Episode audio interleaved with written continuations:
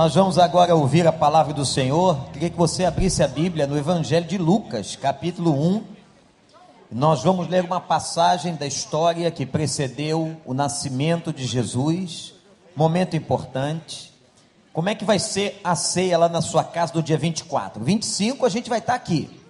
25 você vai arrastar todo mundo que te visitou para a igreja para celebrar o Natal de Jesus. A gente sabe que nós estamos fazendo isso simbolicamente. O Senhor Jesus deve ter nascido segundo o calendário original, lá pelo mês de março, abril, mas na nossa cultura, no dia 25 de dezembro, nós celebramos. Então vamos estar celebrando aqui, um momento de oportunidade ímpar de evangelização. E no dia 24, lá na sua casa, sua família, não sei onde você vai passar a noite de 24 para 25. Mas eu quero conclamar você a que você não se distraia somente com os presentes, com a festa, com a farra, não é? com o jantar, mas que você pare um momento, que você ore, que você leia a Bíblia com seus familiares. É um momento especial para que a gente não perca a visão do aniversariante, aquele que é o dono da festa, o nosso Senhor e Salvador Jesus Cristo. Amém, gente? Ele é o dono da festa. E agora você tem diante de você um texto espetacular da palavra de Deus. Nós vamos ver o que a Bíblia conta para nós aqui em Lucas 1:39, a história de duas primas. Muito interessante o que Deus fez aqui. Preste toda atenção nessa leitura. Se você não tem uma Bíblia, não tem problema, mas preste atenção na leitura que faremos. Naqueles dias, Lucas 1:39. Maria preparou-se e foi depressa para uma cidade da região montanhosa da Judéia, onde entrou na casa de Zacarias e saudou Isabel. Quando Isabel ouviu a saudação de Maria, o bebê agitou-se em seu ventre, e Isabel ficou cheia do Espírito Santo, e em alta voz exclamou: Bendita é você entre as mulheres e bendito é o filho que você dará à luz. Mas porque sou tão agraciada ao ponto de me visitar a mãe do meu Senhor. Logo que a sua saudação chegou aos seus aos meus ouvidos, o bebê que está em meu ventre agitou-se de alegria. Feliz é aquela que creu que se cumprirá aquilo que o Senhor lhe disse e que Deus nos abençoe. Gente, essa história tem uma relação linda. Nós estamos falando dessas duas primas, de Isabel e de Maria, mas eu quero primeiro lembrar para você um pouquinho do que a Bíblia conta sobre a casa de Isabel. Ela era casada com um sacerdote chamado Zacarias. Olha que nome lindo para se botar numa criança. Um nome típico judaico, muito bonito, tem muitos homens chamados Zacarias lá. Zacarias era sacerdote do templo. Você sabe quantos sacerdotes haviam naquela época, quando Jesus nasceu? Quantos sacerdotes ministravam no templo de Jerusalém? Naquele templo que foi idealizado por Davi, construído por Salomão? Gente, cerca de 20 mil sacerdotes haviam em Israel naquela época. Eles estavam distribuídos em 24 turmas de sacerdotes. Os 20 mil sacerdotes dividiram-se em 24 turmas. Agora, olha que interessante: cada um desses sacerdotes, cada um dos 20 mil, ministravam no templo duas semanas por ano. Era tanto sacerdote que não dava para todo mundo estar ministrando o tempo todo. Mas duas vezes duas semanas durante o ano, os sacerdotes ministravam. E havia um detalhe muito importante na vida sacerdotal. Quando acontecia uma festa especial, então era sorteado um sacerdote, um só, entre 20 mil, veja isso, um entre 20 mil era sorteado para queimar o incenso que estava lá dentro do Santíssimo. Esse incenso, meus irmãos, minhas irmãs, agradava a Deus, era uma ordenança de Deus, como símbolo de espiritualidade. Aquele holocausto que estava sendo queimado era símbolo da confissão de pecados do homem.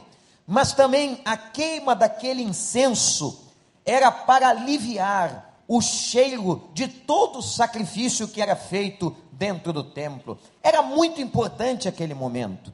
E eles acreditavam que Deus escolhia o sacerdote único entre os 20 mil que entrariam naquele dia, no dia daquela festa, que entrariam dentro do Santíssimo para então acender o fogo e queimar o incenso. E vocês sabem quem foi sorteado? Zacarias.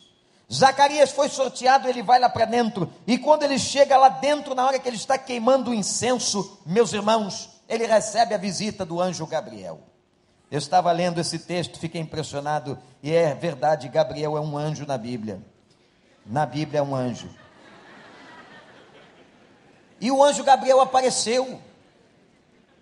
Apareceu o anjo Gabriel e faz uma revelação a Zacarias. Disse assim: ao sacerdote que queimava o incenso: Tua mulher, que já é avançada em idade, ela ficará grávida. Ela terá um filho. Meus irmãos, olha que coisa interessante. Isabel já estava com a idade avançada e toda mulher aqui sabe que depois de um certo tempo não ovula mais. O corpo da mulher é assim, a natureza humana é assim. Isabel já havia passado do tempo da gravidez. Mas naquele momento, Zacarias, também avançado em idade, se surpreende com a revelação de Gabriel, do anjo do Senhor, dentro daquele lugar, e ele duvida daquela revelação. Ele diz assim: Senhor, olha só, quando você quiser duvidar de Deus, presta atenção, lembra de Zacarias. Ele disse: Senhor, se é verdade que o Senhor está dizendo para mim, me dá um sinal. E Deus deu, ele ficou mudo. Olha o sinal. Ele ficou mudo, eu imagino a vontade que ele tinha de contar para todo mundo, porque também tem homem fofoqueiro, homem que fala beça. Não é só mulher, não. Mas olha, o anjo veio e ele duvidou, disse: Senhor, se é verdade, e ficou, sabe quanto tempo mudo? Durante toda a gravidez da mulher, gente, deve ter sido terrível para Zacarias. Ele não podia falar nada, ele não podia dar uma opinião. Aquela mulher grávida falando o tempo todo na cabeça dele, não dizia uma palavra. Imagina uma coisa dessa, você, mulher, você, marido, quem é que foi marido que teve mulher grávida em algum momento da vida aí? Levanta a mão, marido, marido, só homem, homem, homem. Isso. Vocês estão com medo de levantar a mão porque parece um monte de, de homem frouxo. Levanta a mão assim, ó. Isso, eu, eu, eu vi. Lembra quando a sua mulher ficou grávida? A mulher fica diferente, não fica? O corpo fica diferente, a emoção fica diferente, elas começam a falar até um pouquinho mais, elas ficam mais chorosas, emocionadas, elas são lindas grávidas, não é, gente? Vamos dizer assim. Elas são maravilhosas, senão a gente apanha lá fora. Mas agora você imagina você mudo do lado da mulher o tempo todo. 24 horas, dormia e acordava. E ela, e ela, olha, aquele momento que a mulher fica com raiva do marido, não tem momento que a mulher fica com raiva do marido, implica com o marido? Não tem? Lá na sua casa? Ah, não mente não, irmã. Mente não que tem. Tem. Você imagina, hein, Martinha? Imagina isso, minha assistente de palco aqui. Imagina uma situação dessa. A mulher lá pisoteando Zacarias, Zacarias não podia falar nada, quieto, mudo, porque duvidou de Deus. Cuidado o dia que você duvidar de Deus, Ele pode lhe dar uma disciplina e você ficar caladinho. A barriga de Isabel já estava grande, estava com seis meses. Quem é que vai visitar? A prima. A prima era uma jovenzinha chamada Maria, uma gracinha de menina. Estava noiva, noiva de um homem chamado José. E naquela época, gente, o negócio era sério. O noivado tinha também um contrato e só se quebrava contrato de noivado com divórcio. Sabiam disso? O noivado era tão importante quanto o casamento. E se quebrava, atenção jovens e adolescentes que estão aqui, só se quebrava o contrato de noivado com um divórcio. Tal era a importância que o noivado naquela época tem, tinha. E meus irmãos hoje parece que estão acabando com o negócio do noivado não é? Eu não sei, tem algum, algum casal que está noivo aqui na igreja? Levanta a mão para eu ver. Tem algum casal? Tem ali um, um, tem mais um? Nem mais umzinho? Tem alguém para tem outro dois? Olha só como estão acabando com o noivado. Três, quatro, só tem quatro? Cinco, olha, igual pipoca pulando na panela, vai aparecendo, não é? Cinco, tem a meia, tem seis, tem a meia dúzia aqui. Num, um tempo desse tamanho tem seis. As pessoas não, não acreditam, a nossa cultura está perdendo a beleza do noivado. Noivado é uma coisa muito interessante. Você sabe para que serve noivado? Nem? É a preparação, você está reafirmando a sua aliança, esse é que é o problema. Por isso que muita gente quer noivar. Reafirmando a aliança, dizendo assim: Eu vou me casar com você. E agora, nesse tempo, nós vamos preparar o casamento. Nós vamos preparar, vamos dar um choque nos nossos pais, vamos preparar a festa, vamos arrumar a casa, porque quem casa quer casa, não é isso? Não era assim que a vovó dizia para você? Quem casa quer casa. Então vamos arrumar as coisas e vamos casar em breve. E todo noivo, todo noivo marcava a data do casamento. Não era igual muitos noivados. A irmã está dando aleluia. É assim mesmo. Não é como muita gente que ficou noivo, e aí? Aí eu fiquei noivo, quanto tempo? Um ano, dois anos, três anos, quatro anos, cinco anos, sete anos, nove anos. Eu conheci uma mulher que ficou noiva 15 anos. Quando ela se casou, ela se divorciou no primeiro mês do casamento. Ela devia estar enjoada daquele cara. Né? Um cara enrolado, um cara complicado. Ela teve paciência até onde pôde. Quantos aqui? Agora eu vou saber o seguinte: já sabemos quem está noivo, mas quem já foi noivo? Levanta a mão aí. Quem um dia já foi noivo? Muito bem, temos uma, uma grande massa. Agora, quantos que estavam noivos e que se casaram com aquela pessoa? Levanta a mão. Ih, rapaz, ficou bom o negócio, hein? Você assinou o contrato, não largou do osso, graças a Deus. E foi preparar a casa. Quem aqui que ficou noivo mais de cinco anos? Levanta a mão. Você é sem vergonha, Marcos. Mais de cinco anos. Não, que namoro sete já é um absurdo. Cinco anos noivo, não. Dois anos tá bom. Quem que ficou mais de cinco anos aqui? Tem alguém? Tem ali um irmão, pastor, né, Serginho? Cinco anos é brincadeira, enrolaste a mulher. Quem mais ficou noivo com mais de, mais de cinco anos da moça? Isso é um absurdo. Ninguém mais levanta a mão, tá vendo? Não quer se entregar, pecador, não quer falar a verdade. E olha, a menina estava lá, quando chega na casa da prima, a prima está grávida e, gente, acontece algo magnífico. Na hora que Maria vai fazer uma saudação, a criança dentro de Isabel mexe. É claro que as mulheres sabem que a emoção humana faz movimentar uma criança no ventre. A criança é um ser vivo, a emoção de uma mãe, que coisa linda, ela passa para o seu bebê. Toda emoção, é por isso que a gestação tem que ser um momento agradável, um momento de paz na vida da mulher toda emoção da mulher passa para o bebê. Mas o que aconteceu aqui não foi apenas o momento da emoção humana. Isabel está tendo naquele momento uma ação do Espírito de Deus, porque ela estava ouvindo uma saudação de Maria, que seria mãe do seu Salvador, a mãe de Jesus Cristo. Que momento belíssimo na história. E naquele exato momento, a Bíblia diz assim: E o Espírito Santo tomou a boca de Isabel e ela profetiza. E o que foi que Isabel profetizou? E daquilo que Isabel profetizou, gente, o que é que nós podemos tirar como lição para a nossa vida? Anote. A primeira coisa que ela profetiza está no versículo 29. Olhe para a sua Bíblia. 39.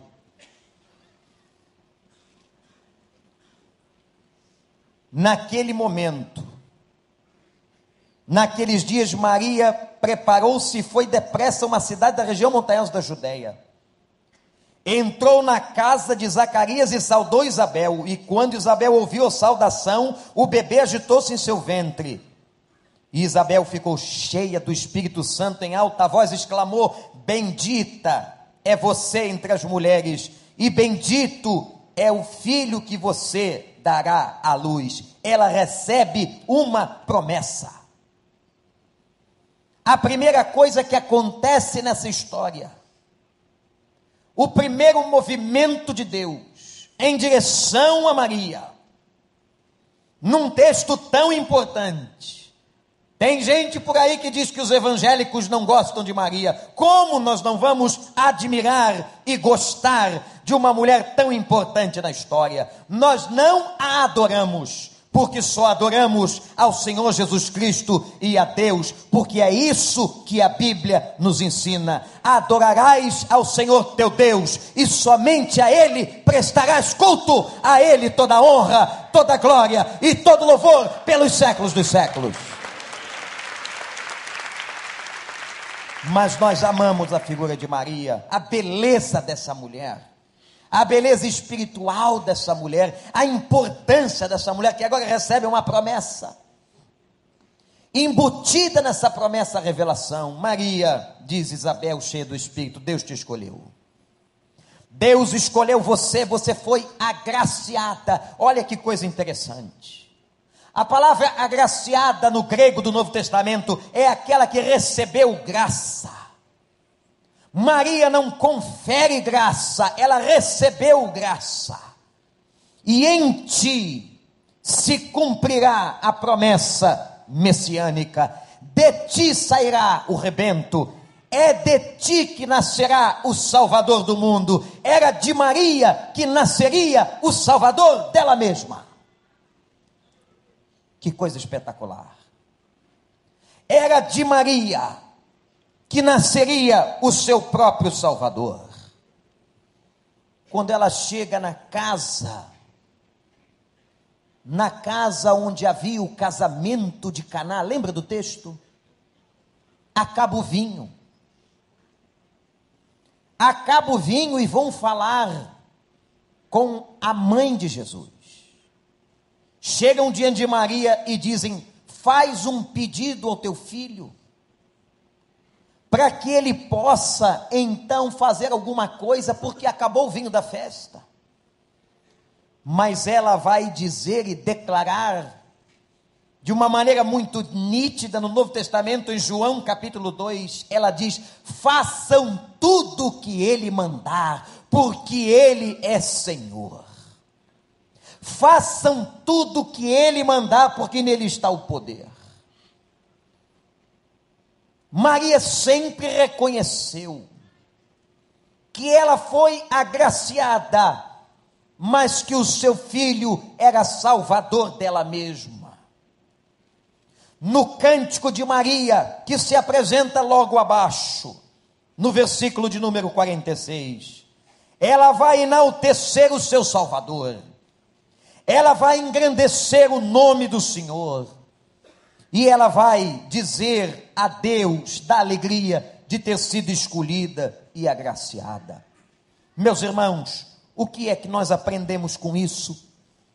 Não apenas, gente, o aspecto doutrinário sobre Maria, sobre a importância de Maria na história, mas principalmente o fato de que Deus sempre traz promessas para nós. Você acredita nisso? Não foi só a Maria que ele deu uma promessa, que ele escolheu, agraciando Maria ser a mãe do Salvador, mas eu quero dizer a você que entrou aqui nessa noite, a você que nos assiste na internet em qualquer lugar do mundo, Deus tem uma promessa para a sua vida. Deus tem muitos sims para nós, e eu tenho certeza que Deus tem coisas maravilhosas guardadas para você nesse ano de 2015. Você acredita nisso? Dá um aleluia bem forte. Você confia nessa realidade? Deus tem promessas para nós e aprendemos hoje de manhã, irmãos, que Ele veio na plenitude dos tempos, Ele veio na hora certa. As promessas de Deus são assim, porque Deus tem o controle da história, Deus tem o início, o meio e o fim da nossa vida em Suas mãos. Portanto, se não aconteceu hoje, se Ele ainda não permitiu, as coisas acontecerão na tua vida no tempo de Deus. Mas vão acontecer. Deus não é homem para mentir, a gente começa a cantar. Deus de aliança, Deus de promessas.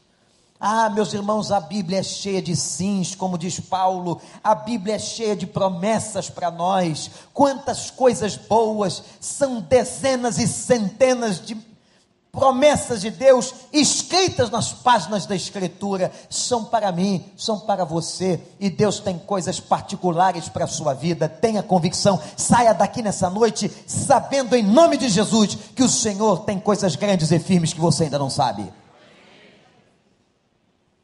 Segunda coisa que eu vejo nessa história, depois que Isabel profetiza sobre Maria, que, diferentemente de Zacarias, que ficou mudinho, que não falou durante nove meses, Maria creu. Meus irmãos, o versículo de número 34, ou melhor, o versículo de número 42 diz: Bendita é você entre as mulheres, e bendito é o filho que você dará à luz. Ela pergunta: por que sou tão agraciada? Ao ponto de me visitar a mãe do meu Senhor, disse Isabel. Logo que a sua saudação chegou aos meus ouvidos, o bebê que está em teu ventre agitou-se de alegria. Feliz é aquela que creu, feliz é aquela que creu, que se cumprirá aquilo que o Senhor disse. Agora vejam o texto logo após que nós não chegamos a ler. Então disse Maria: Minha alma engrandece ao Senhor. Ela creu. Irmãos, ela creu. Ela era virgem. Aliás, a promessa feita no Velho Testamento que nasceria de uma virgem. Expliquei hoje pela manhã que isto denotaria o poder sobrenatural de Deus, mostraria a grandeza de um Deus que é capaz de fazer muito mais do que o homem pode pensar, do que a ciência pode determinar. Um Deus que gera uma criança no ventre de uma mulher, no útero de uma mulher, sem que ela tenha sido fecundada por um outro homem. Só Deus, só o poder de Deus, só a graça de Deus. E aquela mulher creu. Aquela mulher começa a exaltar o Senhor. E logo em seguida, o texto que lemos, a partir do versículo 46, Maria apresenta o grande magnificate, o grande cântico magnífico ao nome do Senhor. Meus irmãos, o que é que nós podemos aprender com a fé dessa mulher? que apesar de ser solteira, não havia se casado, nem sabia se podia ter um filho, não sabia se ela era uma mulher estéril, quantas assim eram. Ela creu, porque, gente, ela confiou que para Deus nada é impossível. Maria sabia e depois é o próprio anjo do Senhor que revela a ela. E depois revela a José, porque José, quando viu Maria grávida, imagina esse negócio comigo.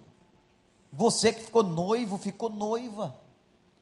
Você que está ainda namorando, você que está levando sua vida certinha diante de Deus, que está se guardando para sua esposa, para o seu marido, quando você se casar, e aí ela parece grávida, hein? Agora coloque-se no lugar de José. E aí você chega na casa dela, naquele final de tarde, depois do trabalho, encontra ela com uma barriga grande, e ela diz para você: fica tranquilo, meu bem, porque foi o Espírito Santo. Você acreditaria? Hein? Fala a verdade. Seria muito difícil. José também. A vontade de José foi embora. E ele disse: Eu não vou infamar essa moça, eu não posso, vai causar um problema social tremendo entre as famílias. Porque vão pensar que eu fui o causador dessa gravidez, que eu tive relações com Maria. Ele intentou, diz a Bíblia, deixá-la, e quando ele pensou em deixá-la, a palavra declara que então o anjo aparece e diz: Não, José, não faça isso. Não abandones. Não abandones, porque o que está gerado nela é do Espírito Santo. Gente, é só muita fé para acreditar num negócio desse. Mas que coisa boa que nos ensina a palavra nessa noite, gente. Para o nosso Deus não é impossível, Para o nosso Deus não há mulher idosa como Isabel, para o nosso Deus não há mulher estéril, para o nosso Deus não há mulher, nem como Maria. Quando Deus age, ninguém pode impedir, quando Ele quer fazer, ninguém se levanta contra. Quando Deus trabalha na sua vida, não adianta o diabo se levantar, a pessoa ter inveja ou alguém te atrapalhar. Se o Senhor quiser, vai acontecer, Deus vai te abençoar e a graça recairá sobre a tua vida. Para Deus nada é impossível. O poder do Altíssimo te cobrirá. Diz a palavra, o poder do Altíssimo. Ela pergunta, Senhor, como será isso? Como que eu vou ficar grávida? Como, Senhor, que eu vou ter um filho? Como, Senhor, eu sou apenas uma noiva de José, eu não me casei, eu sou uma virgem. Como, Senhor? E o Senhor diz: confia. E ela creu e ela glorificou o Senhor. Glorifique o Senhor, porque as bênçãos que você vai receber, sem você vê-las, glorifique o Senhor hoje, em nome de Jesus. É muito fácil glorificar quando a gente vê, é muito difícil glorificar pela fé. Eu quero que você diga ao Senhor: muito obrigado por aquilo que eu vou receber das tuas mãos, mesmo que eu ainda não esteja vendo, que eu não esteja experimentando, eu te glorifico, eu te honro, porque para ti nada é impossível e as tuas promessas não falham jamais. Creia nisso, meu irmão. Você que entrou aqui nessa noite ouvindo sobre a vida de Jesus, ouvindo sobre a vida de Maria, ouvindo sobre a vida de Isabel. Agora você vai entender por que, que as primas ficaram grávidas, praticamente quase ao mesmo tempo. O que é que a gravidez de Isabel ensinou para Maria? O que é que a gravidez de Isabel ensinou para Maria? Maria, se eu sou um Deus que faço uma pessoa que não pode ter filhos, passar a ter. Fique tranquila, porque eu posso fazer o que eu quiser com a tua vida. A vida de Isabel era um testemunho para Maria do poder do nosso Deus.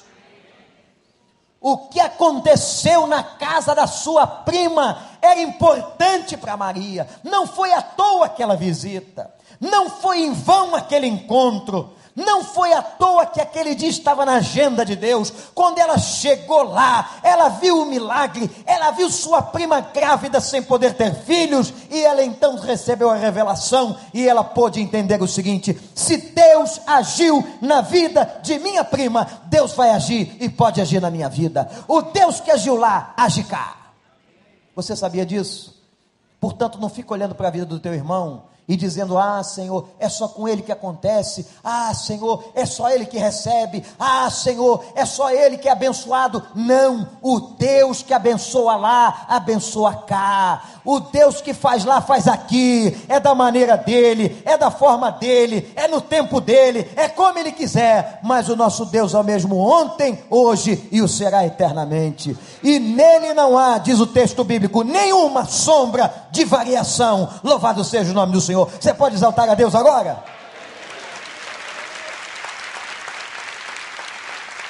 Não tem sombra de variação.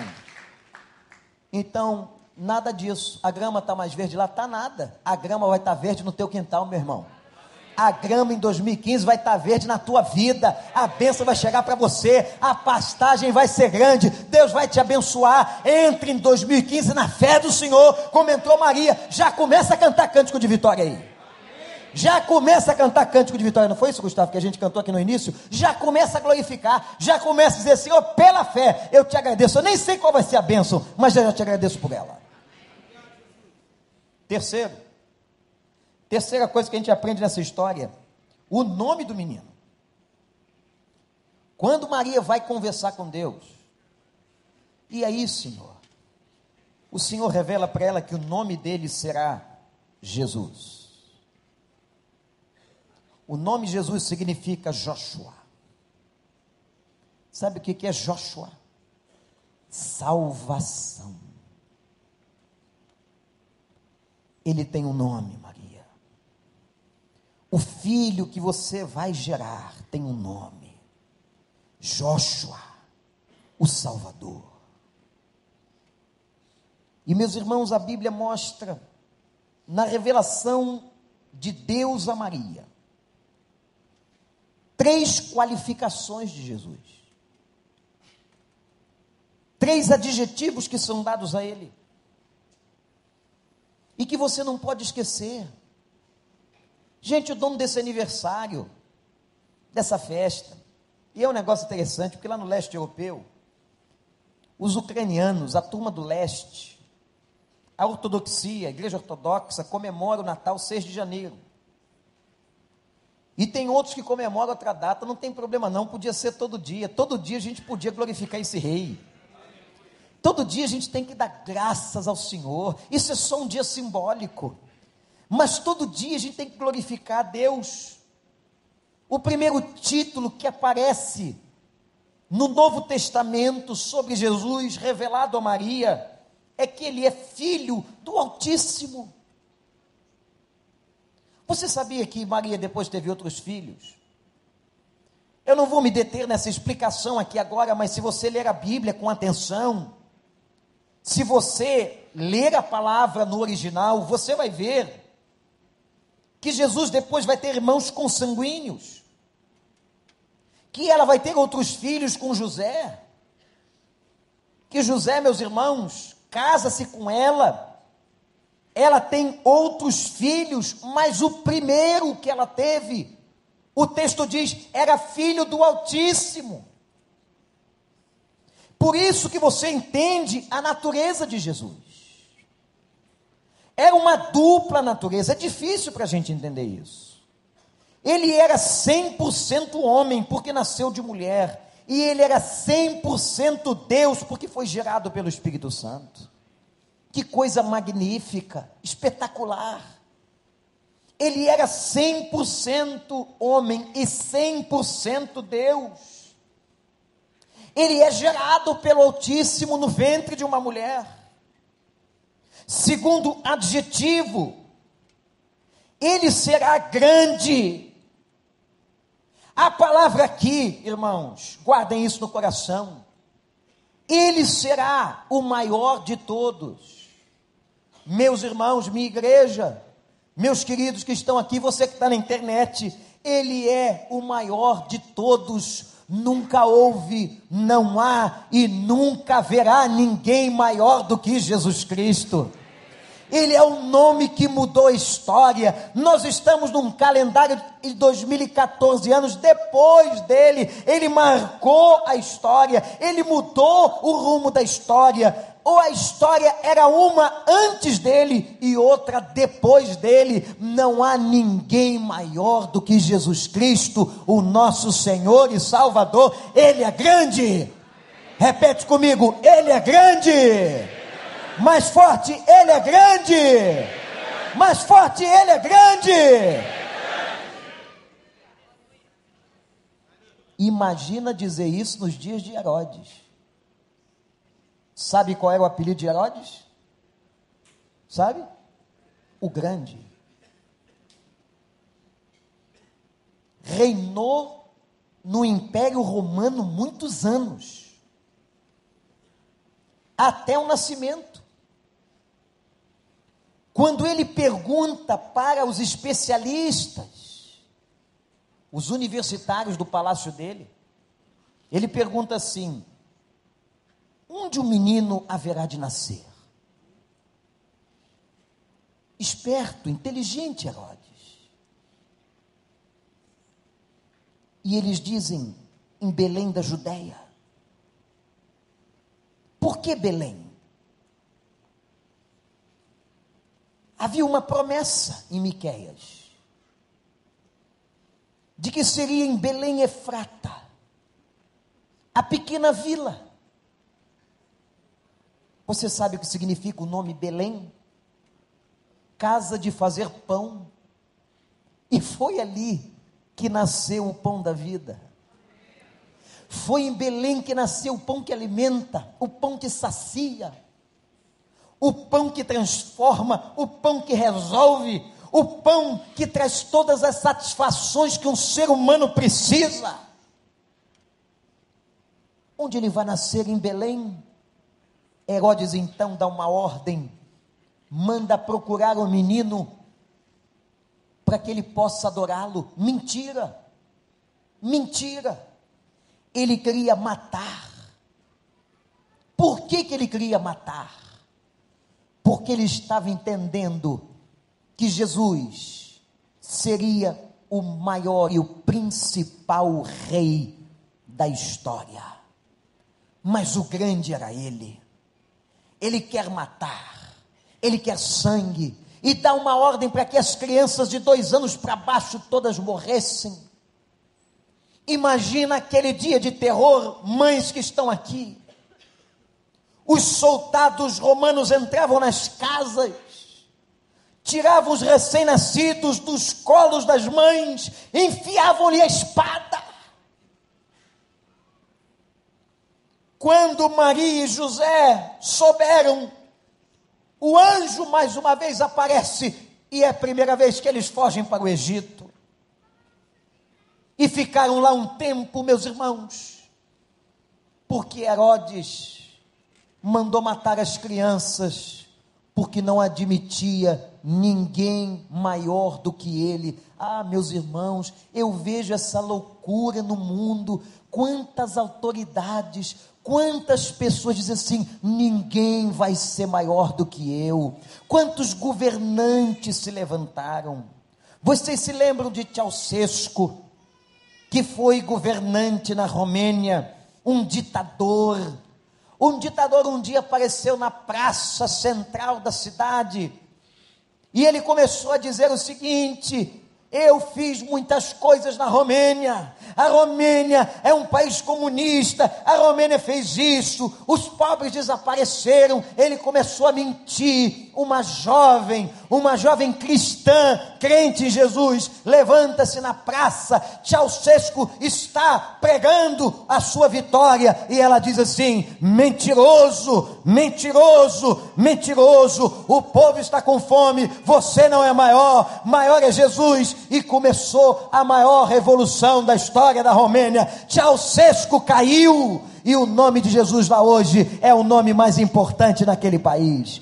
Quando eu tive lá, mais de 5 milhões de ciganos, uma grande maioria já tinha se convertido ao nome de Jesus. Não, não foi Hitler, não foi Sócrates, não foi Aristóteles, não foi Platão, não foi Buda, não foi Maomé, ninguém, ele é o grande, ele é o único. E não há ninguém maior do que ele. Não há ninguém maior do que Jesus. De nada adiantou Herodes fazer o que fez. Herodes morreu, comido pelos vermes, e Jesus está vivo. Ninguém se levanta. Ninguém se levanta para ser maior do que ele. E ele disse a Maria, o anjo, ele será grande. A quem você adora? Eu adoro o grande. Olha que coisa linda, gente. Se te perguntar essa semana, ah, por que, que você comemora o Natal? Porque eu amo o grande, eu adoro o grande, é o Senhor, é Jesus, é aquele que está comigo e não há ninguém maior do que Ele. Aquele que está comigo é maior do que qualquer coisa que está nesse mundo. Você acredita? Terceiro, Ele é o herdeiro do trono de Davi. Agora Herodes ficou louco. Agora é para arrancar todos os cabelos. Vai aparecer um rei do meio dos judeus. Mas eles não entenderam. Muitos judeus não entenderam até hoje. Muitas pessoas não compreenderam que o reino dele não é um reino desse mundo. Não é uma presidência de quatro anos da República não é um reinado de um rei, como na Inglaterra, como na Escócia, como os imperadores japoneses, não. Que com o tempo envelhecem e morrem, não. Sabe o que a Bíblia diz, irmãos e irmãs? O seu reino jamais terá fim.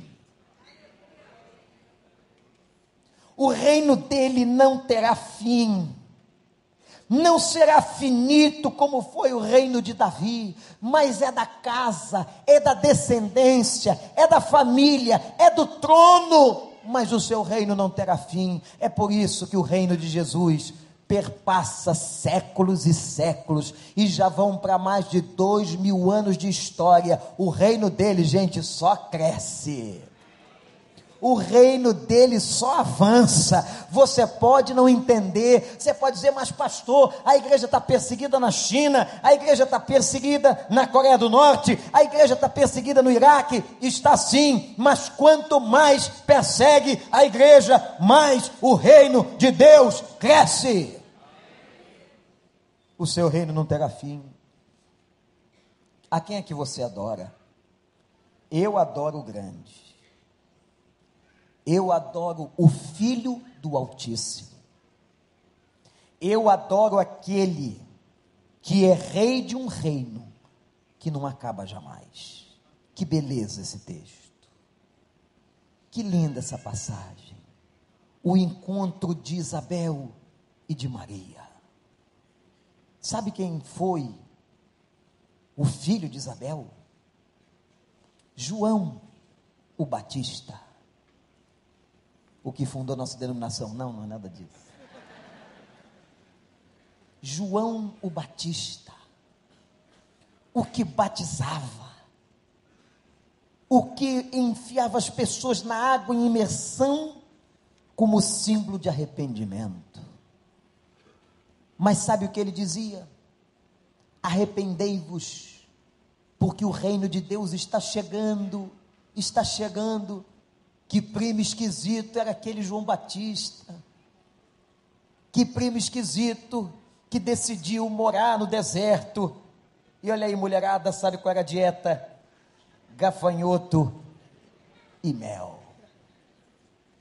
E lá no Oriente eu vi, é gafanhoto vivo, que entra com as perninhas pela sua boca, vivo.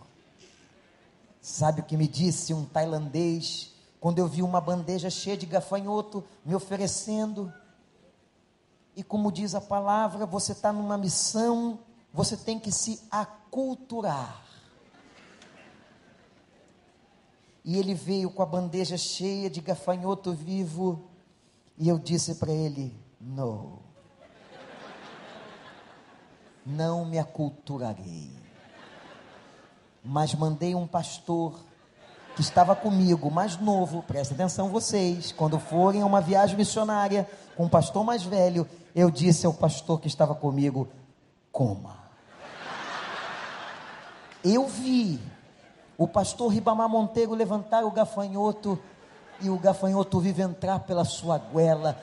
Que prazer deu a mim.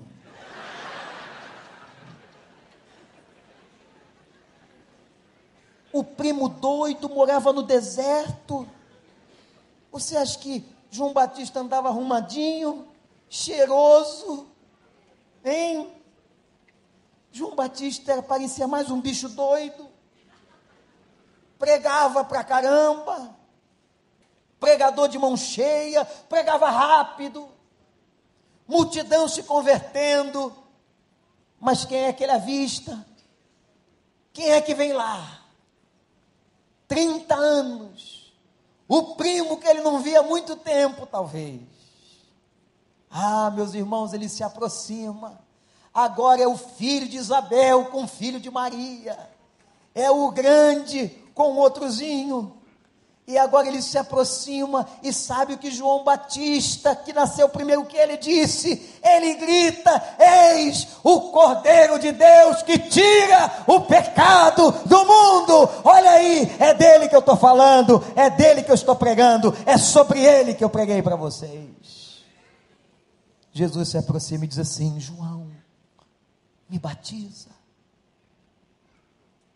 João diz assim: Eu não. Eu não sou digno de desamarrar a sandália do teu pé. Olha que coisa linda, gente. Eu não sou digno de desatar tuas sandálias. João me batiza para que se cumpra toda a lei para que o homem entenda.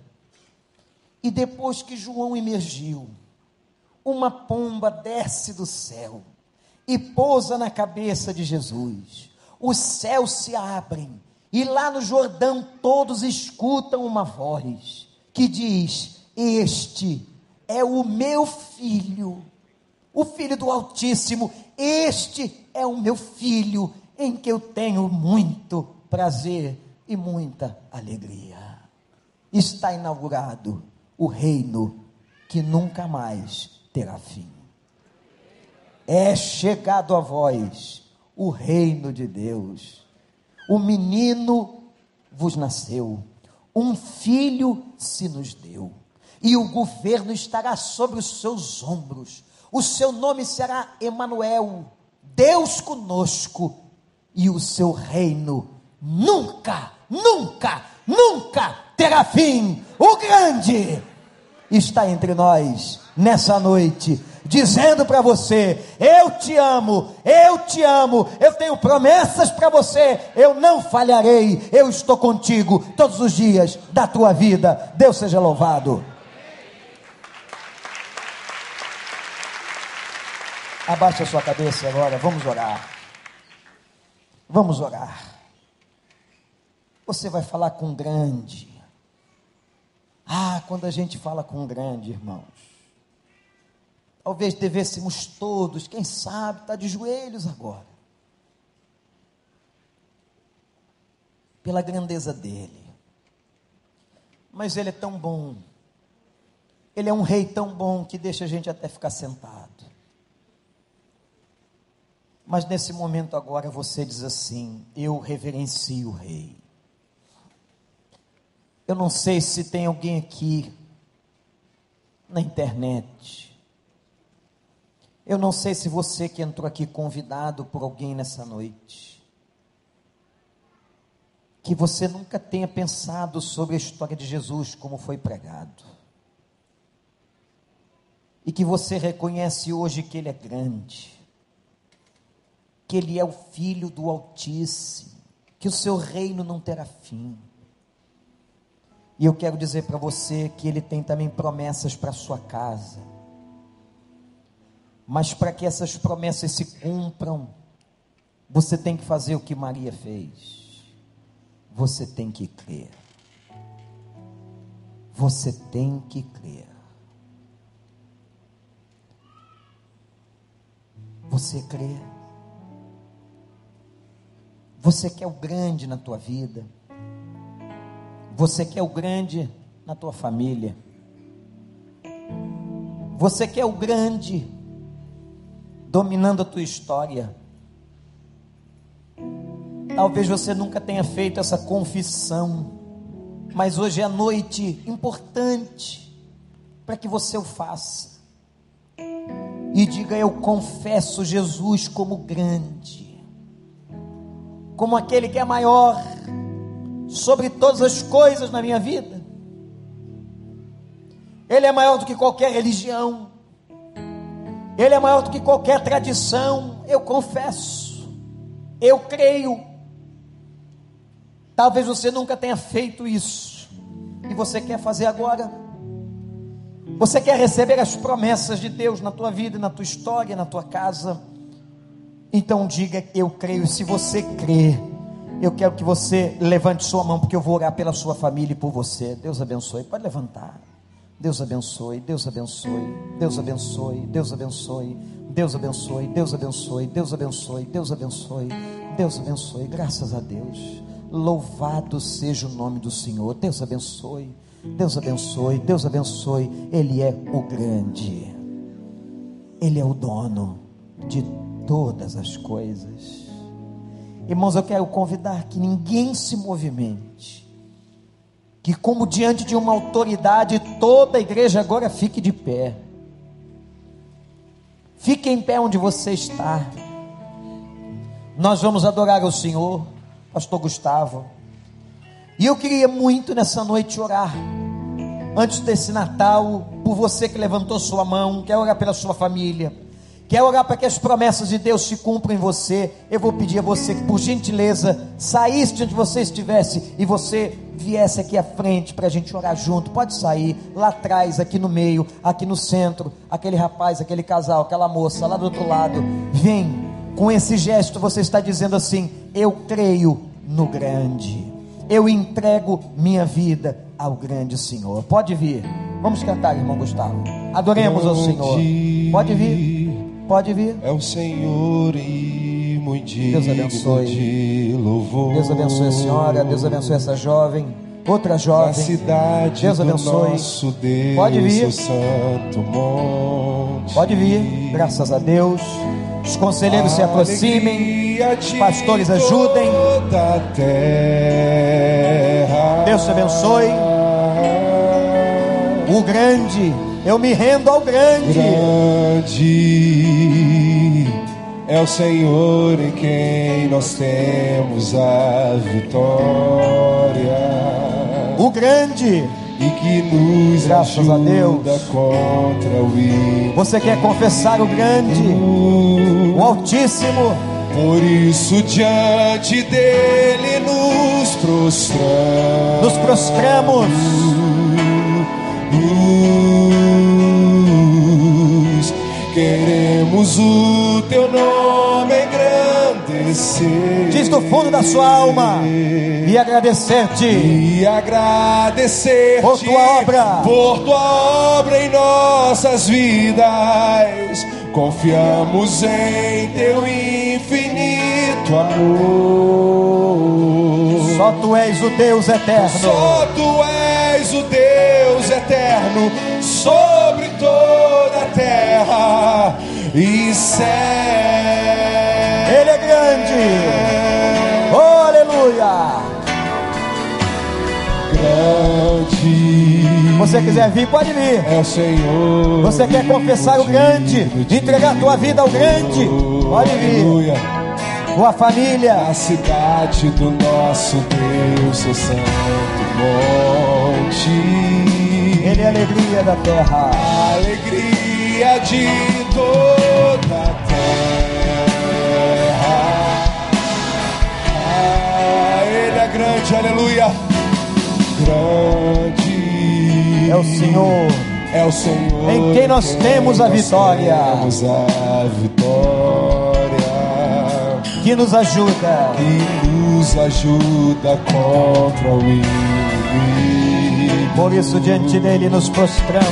Por isso diante dele nos prostramos. Aleluia. Oh! Queremos o teu nome engrandecer.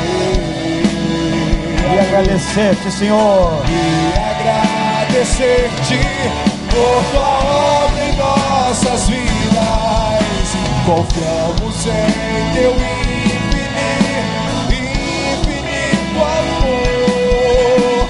Pois só tu és o Deus eterno sobre toda a terra e céu. Queremos o teu nome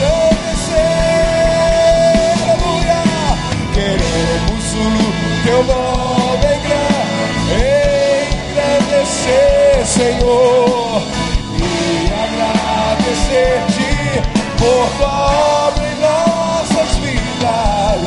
Confiamos em teu infinito, infinito amor, pois só tu és o Deus eterno, pois só tu és o Deus eterno, pois só tu és o Deus eterno sobre toda a terra e céu.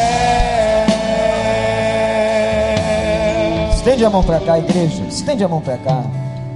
Você que está aqui na frente, a igreja vai ministrar sobre tua vida uma oração de entrega, onde você está declarando que Ele é grande, onde você está entregando, confiando no grande Altíssimo.